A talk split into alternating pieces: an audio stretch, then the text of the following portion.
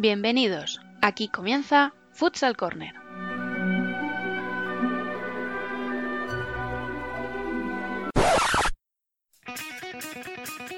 Una manera diferente de entender el fútbol sala.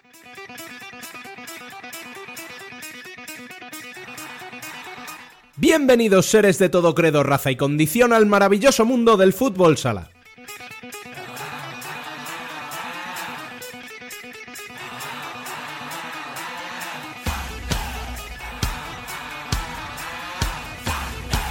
Arrancamos nuestro decimocuarto programa de la primera temporada recordando como siempre que podéis estar al día de la actualidad del fútbol sala en futsalcorner.es y seguirnos en Facebook, Twitter e Instagram como Futsal Corner Web. También estamos a vuestra disposición en la dirección de correo electrónico futsalcorner@futsalcorner.es y por WhatsApp al 620 838407.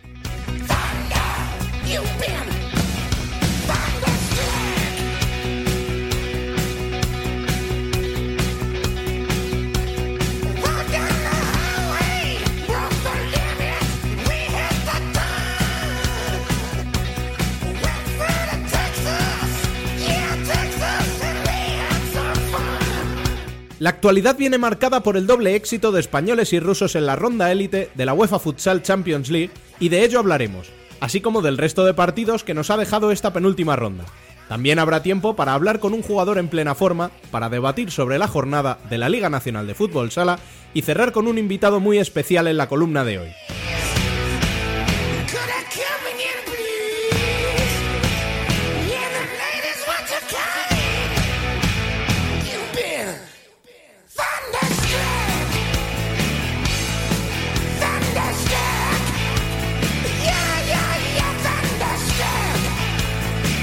Y sin más, arrancamos. Les habla un servidor Rubén Robles. Sean todos bienvenidos a Futsal Corner, una manera diferente de entender el fútbol sala.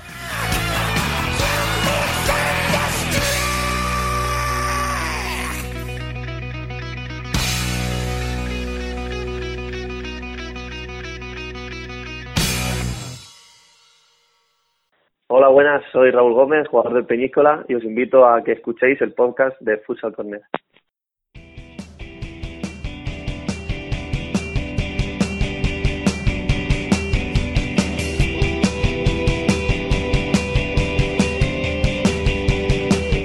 Las noticias con Rubén Robles y Alba Herrero.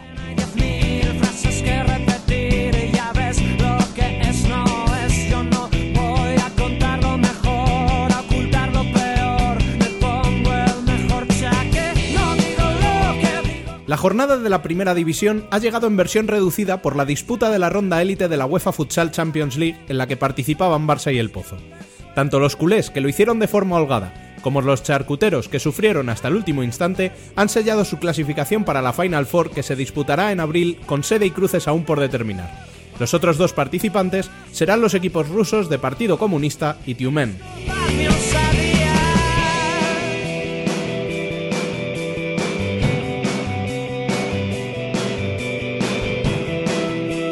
En la competición liguera hubo hasta cuatro partidos que se resolvieron por idéntico marcador, 4 a 1. Zaragoza venció en el duelo por el descenso ante Industrias, Valdepeñas frenó la racha de Cartagena, Jaén siguió con su buena dinámica ante Córdoba y Oparrulo se llevó el derby gallego ante Burela. Los otros dos partidos disputados el fin de semana se resolvieron a favor de los visitantes por la mínima. Palma venció en Tudela y Levante se llevó el apasionante 6 a 7 ante Peñíscola.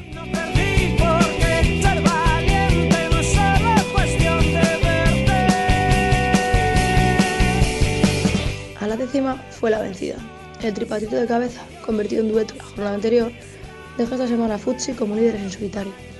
El empate de Burela en casa ante el Corcón, cuartas, y el Durense en su visita a Móstoles propició una jornada redonda para las de Antonio Sanz, que le hicieron nueve en su visita al Roldán. Quinto es el Pollo, que vence a Majadahonda por 1-5, y el Sala Zaragoza cortó la racha de victorias del Peñas Clubes, acercándose a dos puntos de las catalanas. El top 8 lo cierra la Universidad de Alicante, que desde el cambio de entrenador ha cogido velocidad crucero.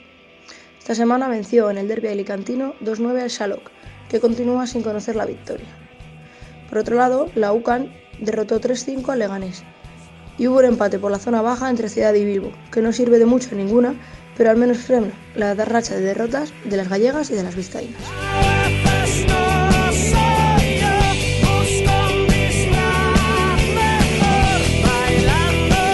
En segunda división, Betis cedió el liderato tras su empate ante el Barça B. Lo aprovechó una UMA espectacular que le endosó una decena de goles al tercer clasificado, Ife Frankelche. Pinchazo en casa para Mengíbar, que está cuarto ante Noya. Los gallegos son sextos y se colocan a un solo punto de los playoffs que cierra Manzanares tras vencer 1 a 2 ante el filial del Pozo. Victoria importantísima para Alsira en casa de Colo Colo que les permite seguir alejándose de un descenso que cada vez ven más cerca los maños.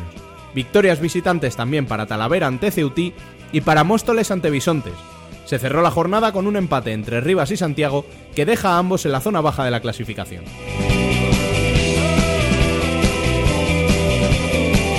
Y hoy tenemos sorpresa en nuestra entrevista semanal, porque Dani ha cedido el testigo a nuestro Pablo Marrón, que se estrena en estas lides tras la columna de la semana pasada.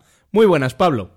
Muy buenas, Rubén. Pues hoy me ha cedido Dani la cafetera, para que sale con un menciano de pro un CD que atraviesa un gran momento de forma, que ha sido convocado recientemente con la selección y que se ha clasificado para la Final Four con su equipo hace apenas unos días.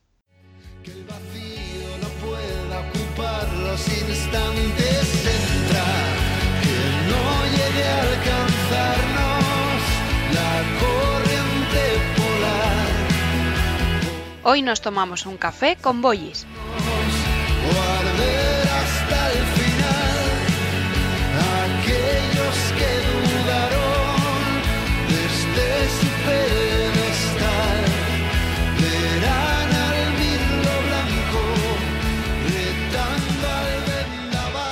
¿Cuáles eran tus ídolos de pequeño? No es que tuviese ídolos de pequeño, la verdad que me, había varios jugadores ¿no? que siempre desde pequeñito te fijas. Eh, no sé, Javi Rodríguez, Sumaque, eh, Quique Bonet. La verdad que eran varios ¿no? de los que me fijaba. Eh, y bueno, sí, que, sí que siempre me han gustado los jugadores diferentes al resto, ¿no? Los, los que se nota que están peldaño por encima y bueno, estos últimos años, pues para mí siempre, para mí mi jugador favorito, el que me ha, me ha gustado más ha sido Rafael Rato y, y bueno, eh, tampoco es que haya tenido un ídolo para, para decirte un ídolo desde pequeñito.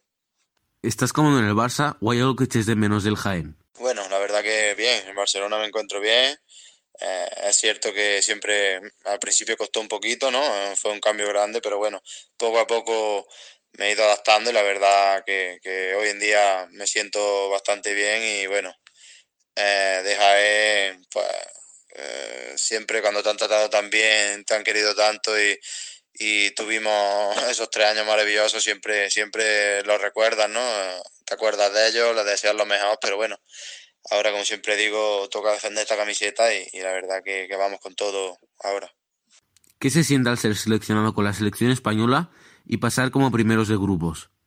Bueno, la verdad que, que te llame la selección es lo más, lo más para un jugador, ¿no? Yo, yo creo que todo jugador desde pequeñito sueña con ese momento y bueno, yo tuve la oportunidad de, de poder defender eh, esta camiseta en, en esta main run para el mundial y la verdad que, que una alegría inmensa y un orgullo tremendo, ¿no? Eh, ahora te das cuenta de que todo el trabajo que llevamos recorrido pues, pues merece la pena la verdad que, que muy feliz. ¿Cuál ha sido el entrenador que más ha influido en tu carrera? Bueno, yo creo que todos los entrenadores tienen, tienen su parte, ¿no?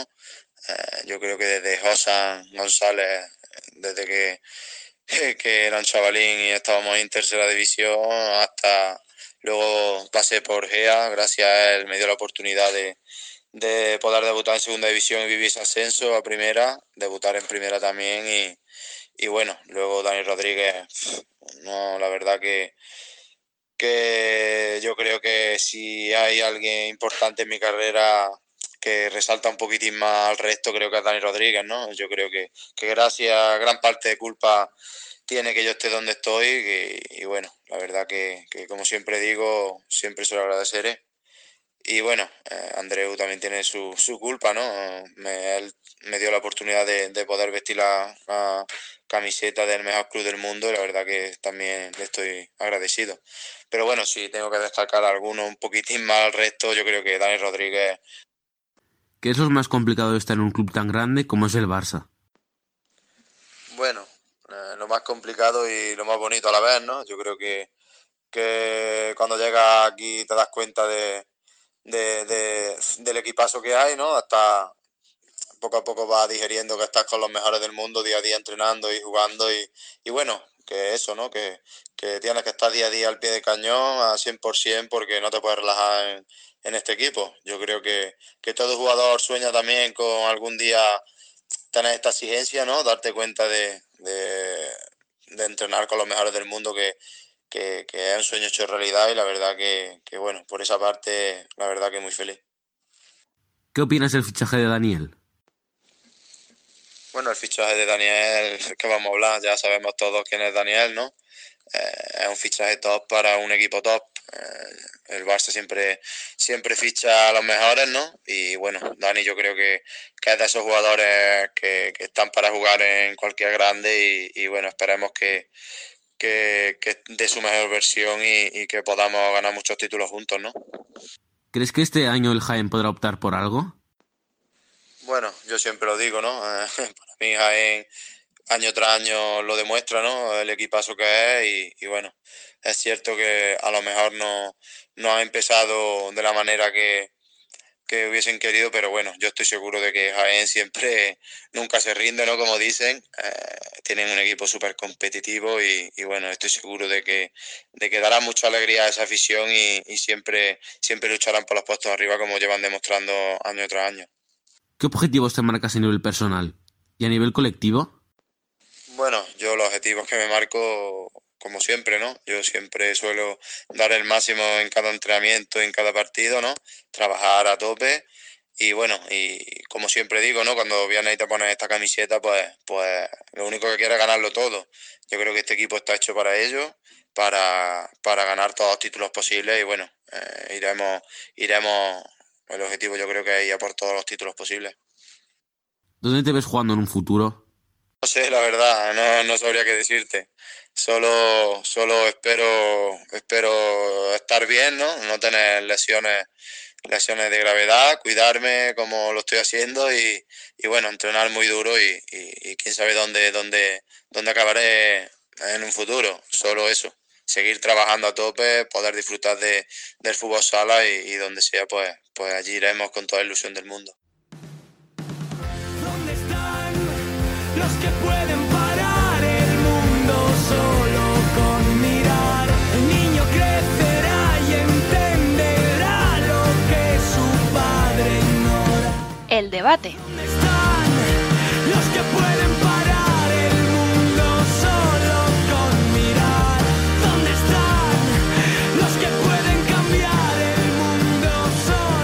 con pensar?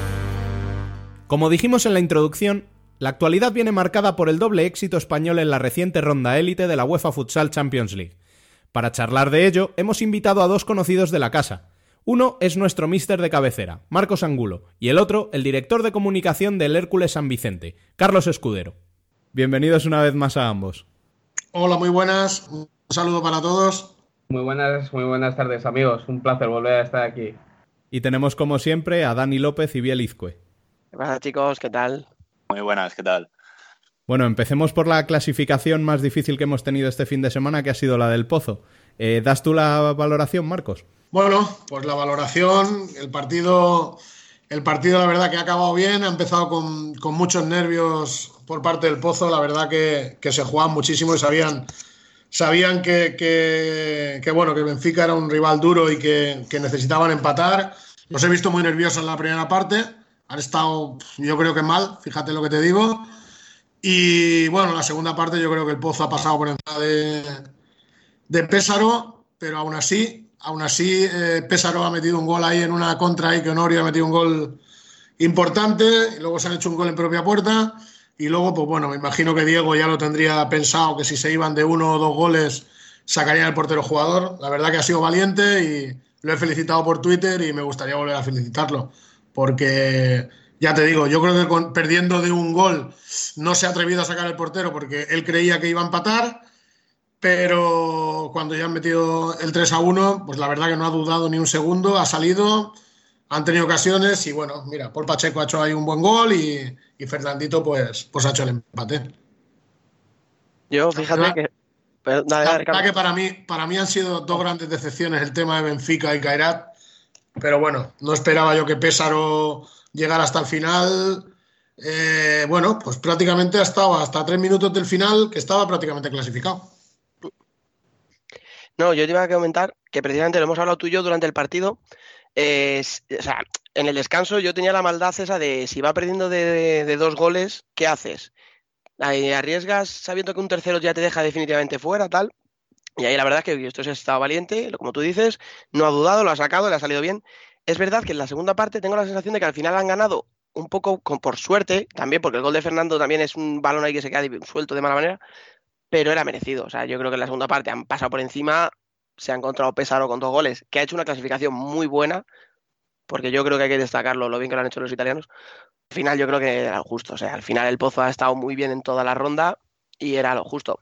Y también, por supuesto, aunque hablaremos luego muy rápido, yo quería felicitar también al Barça, porque al final, oye, eh, bueno, pues sí, los rivales han sido muy fáciles, no ha tenido prácticamente ningún escollo antes de llegar a la Final Four, pero mira, eh, Andreu no tiene la culpa, ha hecho lo que tenía que hacer y ahí están. Sí, es que el tema del Barça, el problema es que ya lo normalizamos en lo que hace, pero bueno, es que ha hecho nueve puntos muy fáciles. Es verdad que el grupo era complicado, o sea, era, era muy fácil, no. era nada complicado, pero oye, es Europa y hay que ganar. Y, y ha ganado los partidos bien. Y la verdad que, que, que hay que destacar el tema del Barça, que es claro favorito ahora, después de la eliminación de los portugueses, claro favorito junto al Pozo para, para ganar la Champions este año. Yo creo que además el, el, Pozo sale muy reforzado de esta, de esta Champions League, ya hablando del futuro más inmediato que es, que es la liga. Creo que eh, los murcianos tenían el grupo más difícil. Creo que muchos eh, dudábamos de la clasificación de, de, del Pozo, jugaban en, en, Almaty, que es una pista, es una pista difícil. Eh, por nombre, Kairat, Benfica asustaban, asustaban bastante. El Pozo venía con un poco de dudas, ya no solamente de liga, sino en la pretemporada, en aquel torneo internacional en Tailandia, creo que se jugó, que eh, también dejaron un sabor bastante agridulce a pesar de que iban a, ganar, el, a ganar el torneo.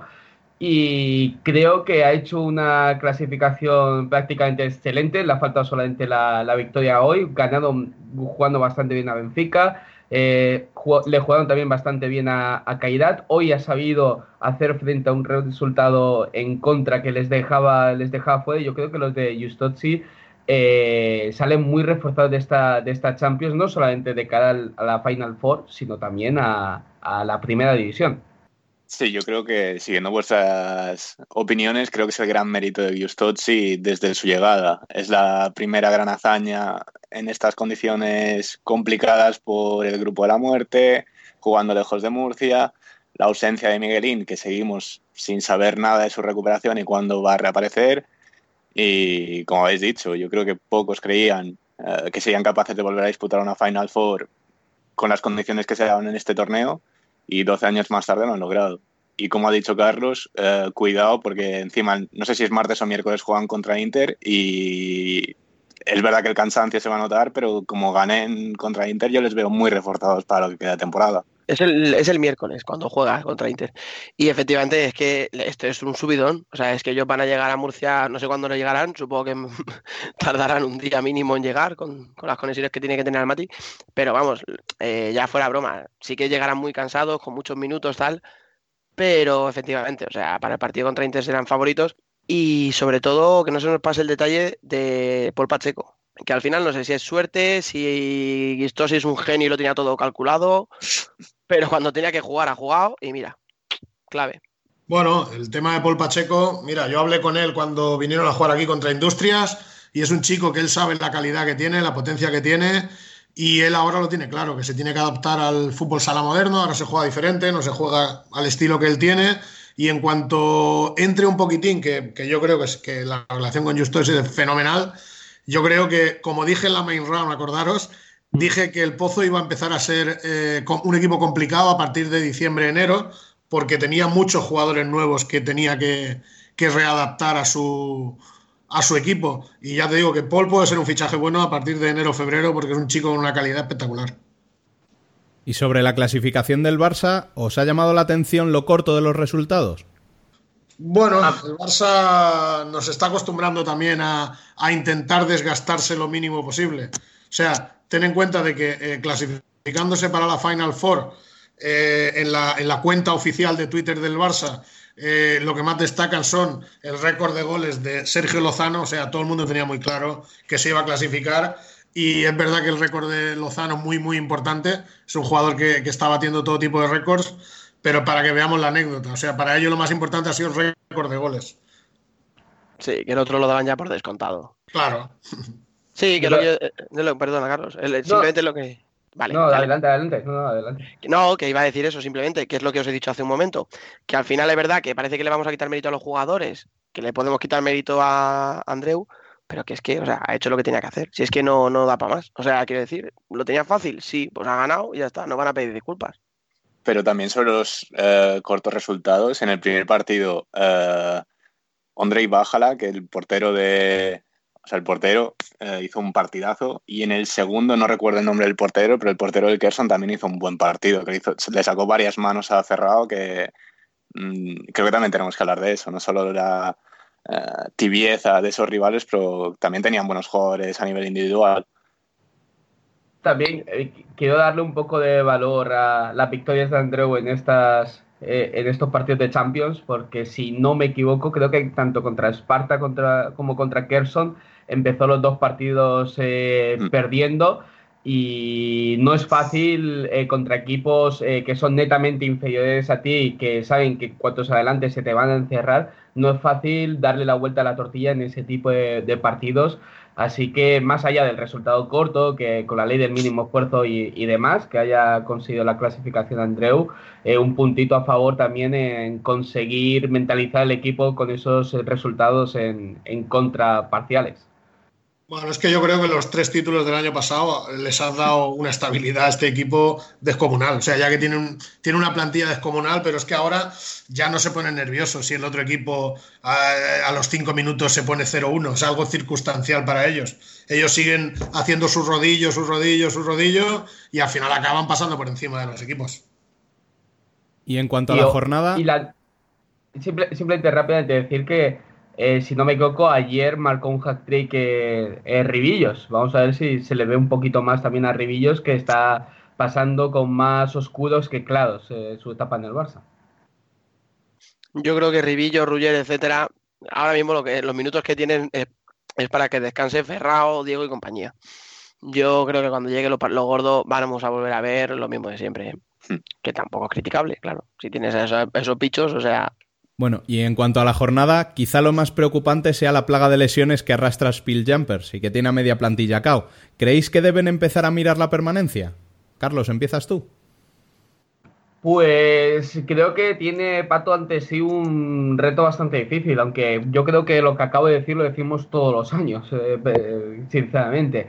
Eh, creo que efectivamente, creo que fue, fue un tuit de, de, de Dani, si no me equivoco, que aunque sonase a cliché, se notaba muchísimo en la salida de presión y en el propio juego en general de, de Rivera Navarra las bajas tan importantes que, que, tiene.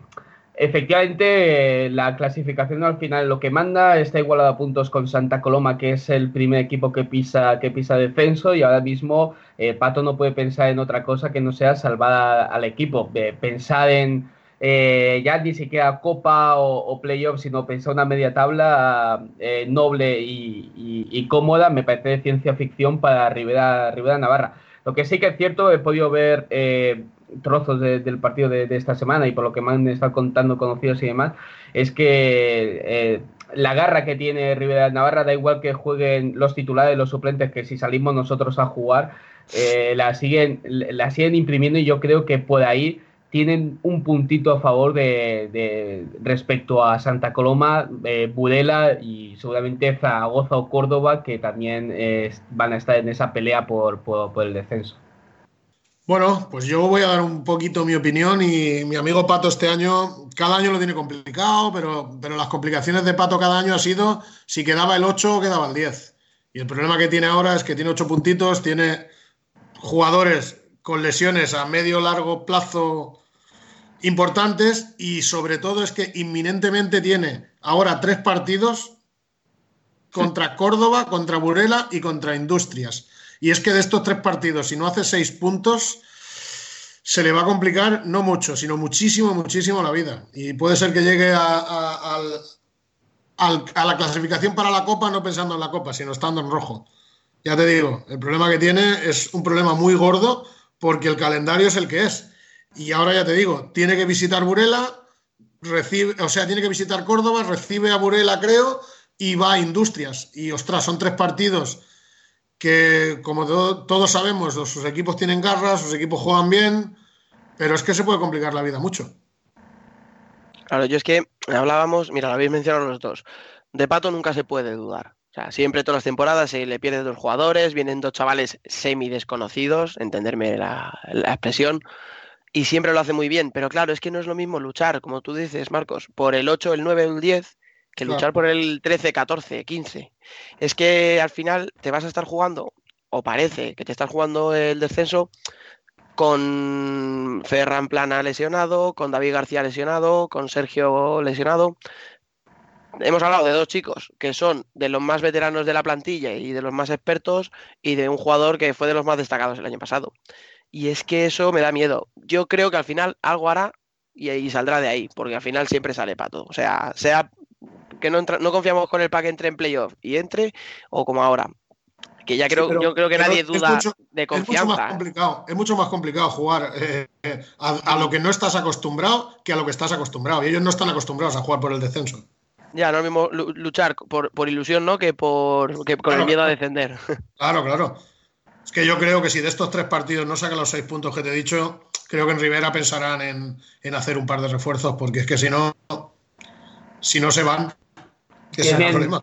Tienen la posición de cierre, la verdad es que la tienen bastante fastidiada. Creo que este fin de semana ha sido sobre todo eh, el de Mine el que ha estado intentando eh, hacer esa función y, y- y se le notan las carencias de, de cada jugada de- en la posición, de la posición de cierre. Algo que, vamos, un cierre que toque bien el balón es fundamental en el, este- en el esquema de, de Pato y la verdad es que tanto David como tener a Ferran Plana eh, de, baja le va a hacer muchísimo daño al, al- al equipo norteño.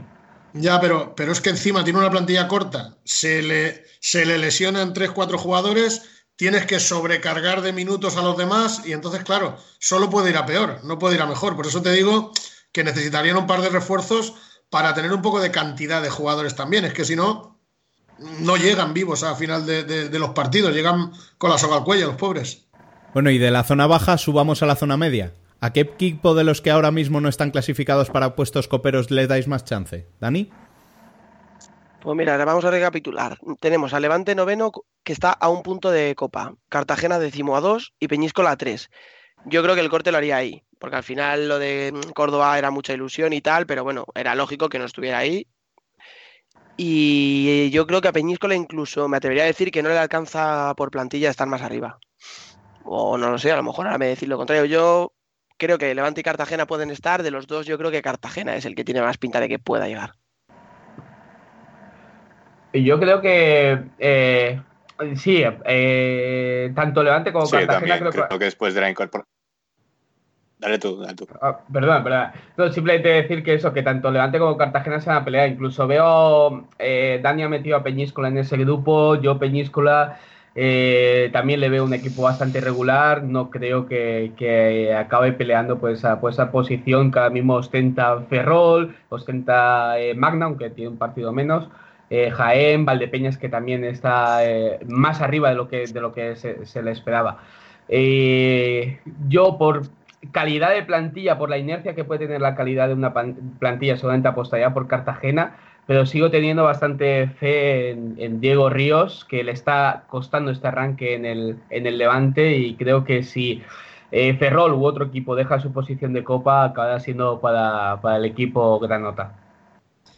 Bueno, yo viendo, yo, yo voy a poner a Cartagena eh, bastante por encima de Levante, pero no solamente por, por- porque tiene un punto más, sino por el calendario, que es que hay que mirar también los calendarios. El problema de, de- Levante es que eh, tiene Barça, creo que es en casa, que, que es bastante complicado, y luego sí que es cierto que tiene Zaragoza, Parrulo, Jaén y Rivera, que puede puntuar, pero Cartagena, claro, tiene a Córdoba, Peñíscola y Burela, que son nueve puntitos que yo creo que puede hacer y con esos nueve puntos yo creo que le va, le va a alcanzar. Y Peñíscola ya lo descarto porque tiene Inter, Pozo, Cartagena y Barça. Entonces, claro, eh, ya digo, solamente por calendario, no por, no por nada más. El calendario que queda ahora, pues, pues la verdad que, que, que yo creo que Cartagena va a estar un puntito ahí por encima. Yo creo que Levante incluso puede ser que pilla Valdepeñas, porque Valdepeñas también necesita o, tiene que tener ese bajón que aún no ha tenido y tiene un calendario, pues bueno, un poquito también, también complicado. Sí, yo también descarto a Peñíscola por el mismo motivo que ha dicho Marcos. El calendario es clave. Y después de la incorporación de Duda en Cartagena, este fin de semana para mí, a mí me sorprendieron, pues no esperaba que cayeran contra Valdepeñas y fue un 4-1 bastante contundente. Y, pero sí que creo que sea Cartagena quien, esté, quien se juega esa última plaza para la Copa de Málaga. Bueno, pues hasta aquí el debate de hoy. Muchas gracias a nuestros dos invitados por participar. Esperemos que os queden ganas de volver una semana más. A mí, como siempre, yo un placer colaborar con vosotros, todo lo que sea fútbol sala. Como siempre me digo, ahora estoy en el paro, tengo mucho tiempo libre, veo muchos partidos y, y la verdad que sigo, bueno, sigo siendo un loco de estos y, y colaboro con quien, con quien me llama. Ha sido un placer, como siempre. Yo, mientras que no pongáis tweets en inglés mal escritos, aquí estaré para cuando me queráis. Como no te había visto antes en ninguna otra parte. Siempre miro a otro lado, pero hoy estabas Worldwide Futsal. justo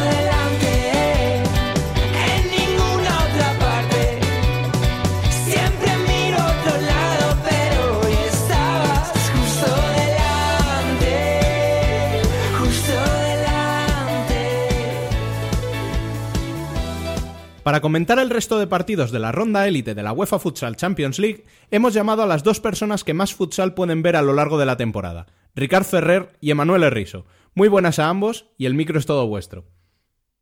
Hola Rubén, ¿qué tal? Buenas tardes.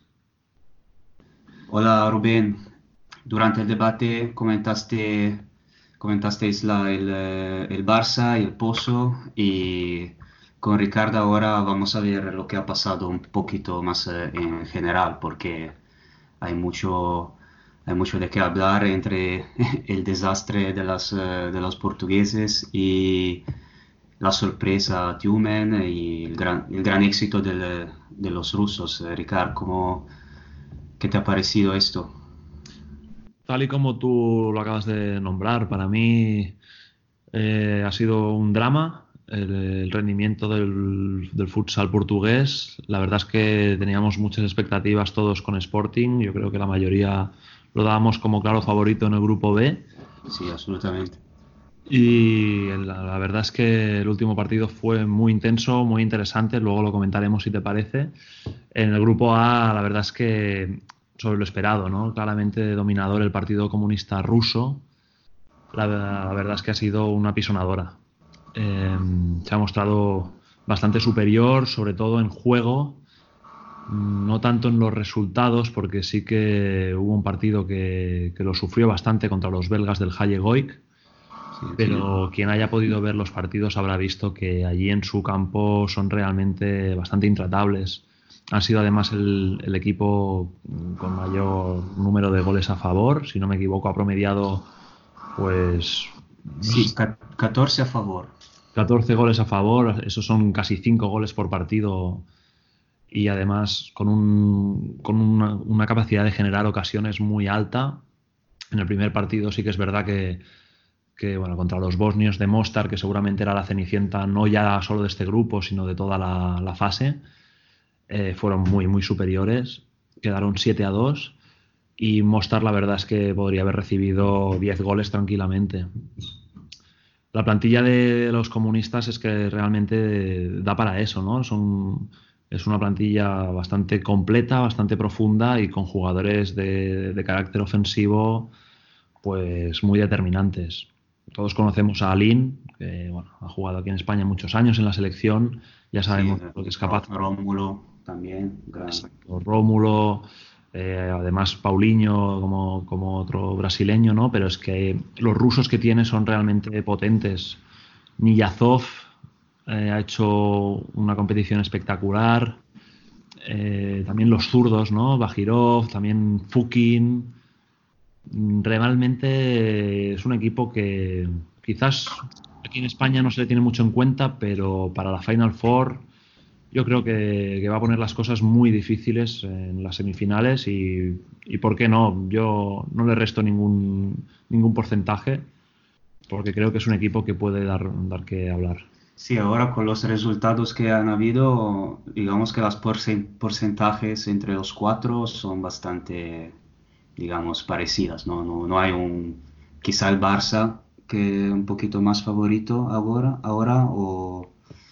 Yo creo que en una Final Four no, no hay favoritos. Sinceramente, yo le pondría un 25% a cada uno.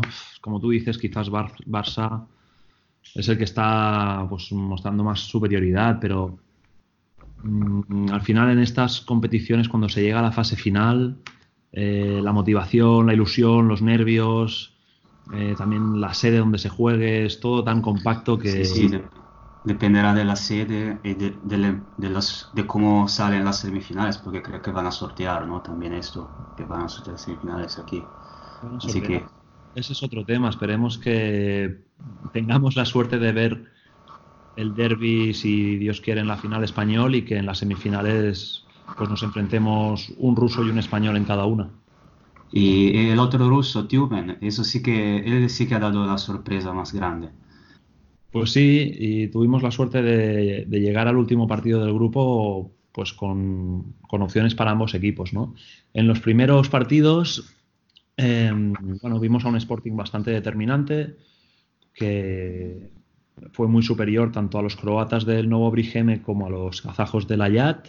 Tiumen, por su lado, también, también ganó el primer partido contra los kazajos con dos goles de Antoskin y uno de Bruno Tafi. Pero en el segundo partido eh, solo pudo conseguir un empate contra los croatas. La verdad es que los croatas, yo ya avisé en, en- en un podcast anterior, tienen una plantilla muy completa, es la mayoría de la selección croata y han estado pues con un gran rendimiento. Sí, no, eh, no, lo, lo que sorprende lo que lo de Tumen, que el- en el partido antes empata contra un equipo que sí, que es muy bueno, pero que no, no, no tenía muchas opciones para, para pasar y, y- luego piensas, bueno, ahora para Sporting va a ser, eh, ya está, ya está hecho casi, ¿no? Uno va, puede, podía pensar y al final llegó, llegó, esto y de verdad fue, fue sorpresón, la verdad. Exactamente, Manuel. Es posible que precisamente por eso, ¿no? Que Sporting se viera ya superior, pensando que iba a ganar sin- casi sin bajarse del hotel o, o que con el empate le valía. Salió, yo creo, bastante relajado y para muestra un botón. En el, yo creo que fue en el, primer medio minuto de partido, encajó el primer gol en una contra brutal de los rusos y se le puso el partido ya costa arriba mm, en el primer minuto. Los rusos realmente tuvieron un juego pues muy duro, como es habitual en ellos, con una defensa súper férrea, saliendo a las contras ya que estaban por delante en el marcador. Y bueno, un gol de Alex Merlim, como siempre uno de los mejores de su equipo, pues eh, puso un poquito el agua al cuello con los rusos, pero ni con el juego de 5, si no me equivoco, estuvieron casi 7 minutos con portero jugador los portugueses. Yo conté 3, 4 ocasiones así más o menos peligrosas de, de los portugueses en 7 minutos de portero jugador, es decir, la defensa de los rusos fue realmente espectacular y es algo que vamos a volver a ver seguro en la, en la Final Four. Una defensa bien posicionada atrás, saliendo a las contras, ellos saben de, de sus virtudes, con jugadores como Antoskin, como Bruno Taffi, ¿no? Eh, lo conocemos de aquí, Batirev, eh, jugadores que salen en- a la contra como si fueran flechas y seguro que, que si, les toca contra los españoles tendremos un juego muy similar a lo que hemos visto en esta, en esta fase élite.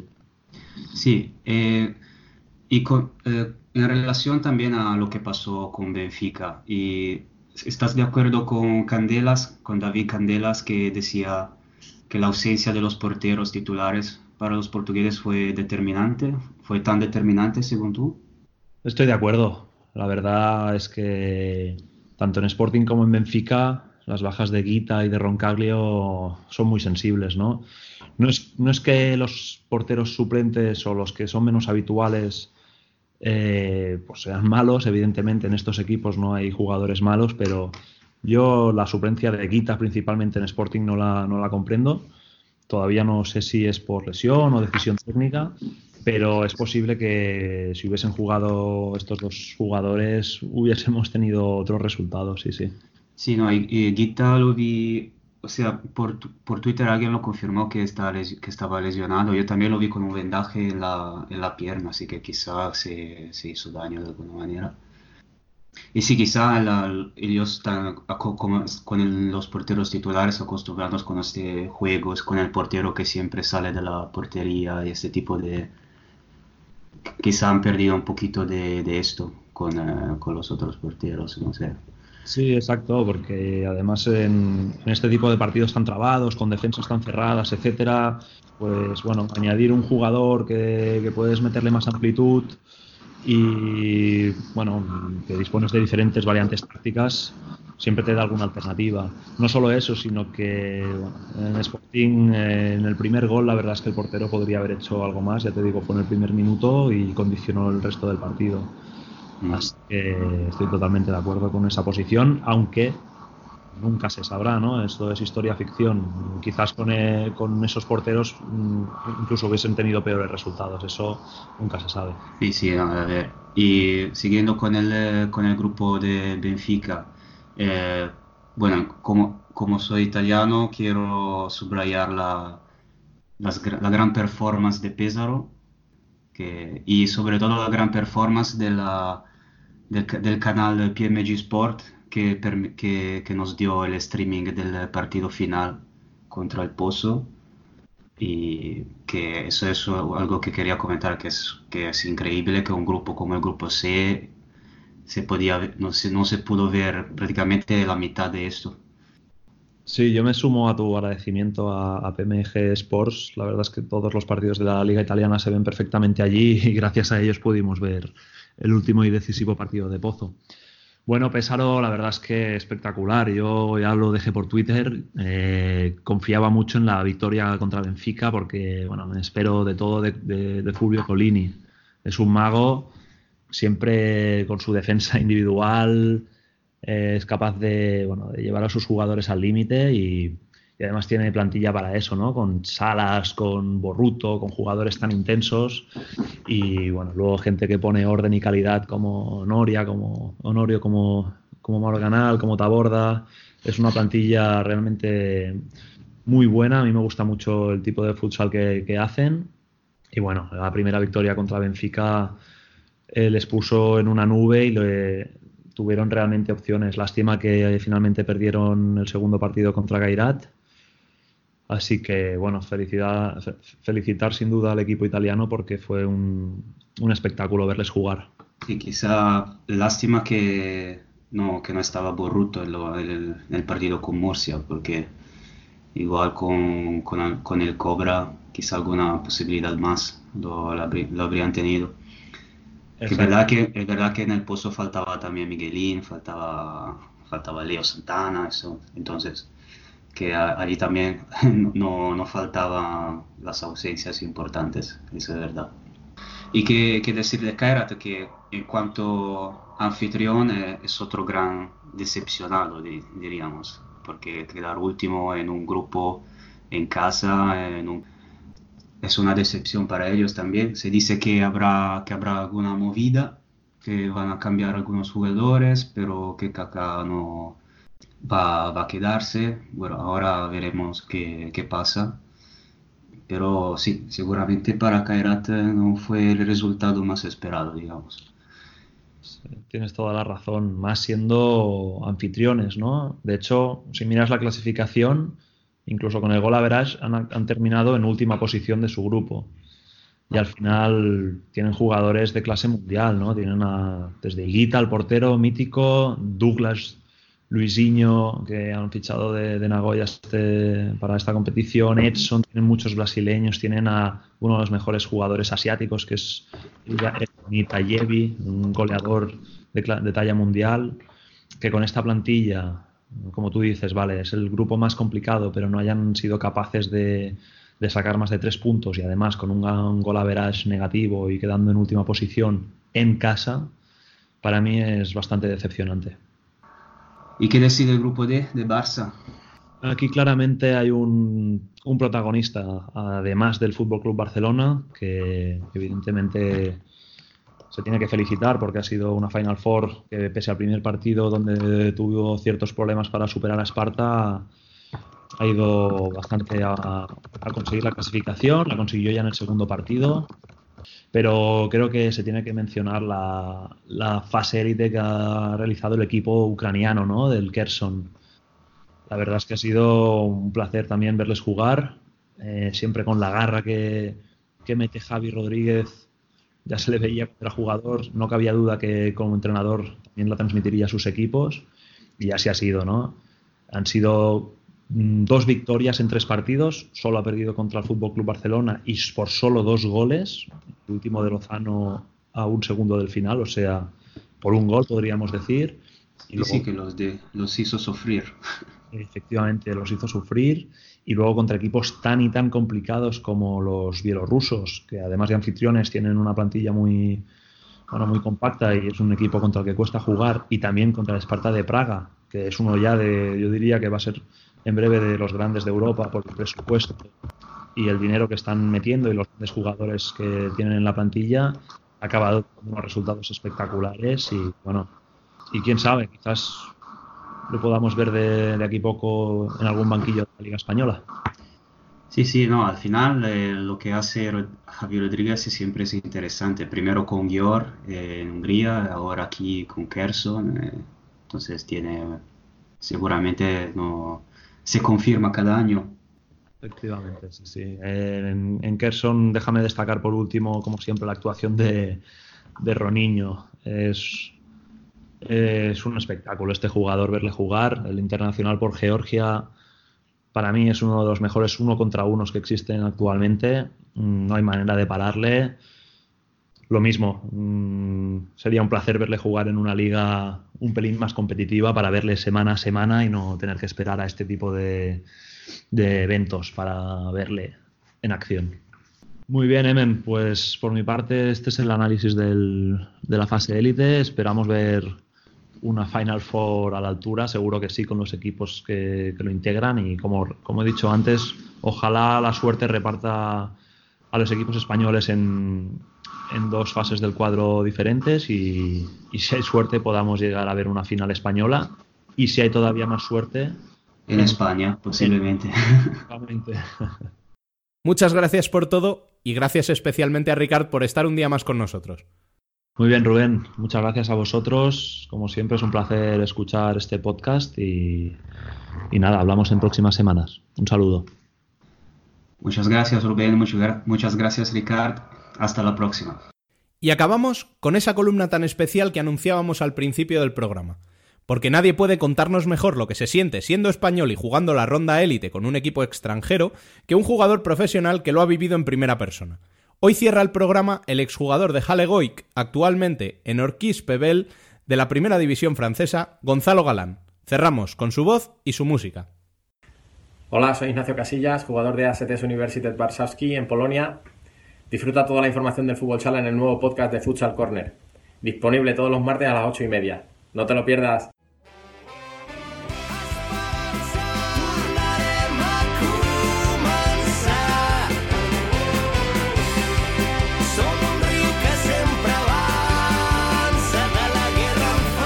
La columna.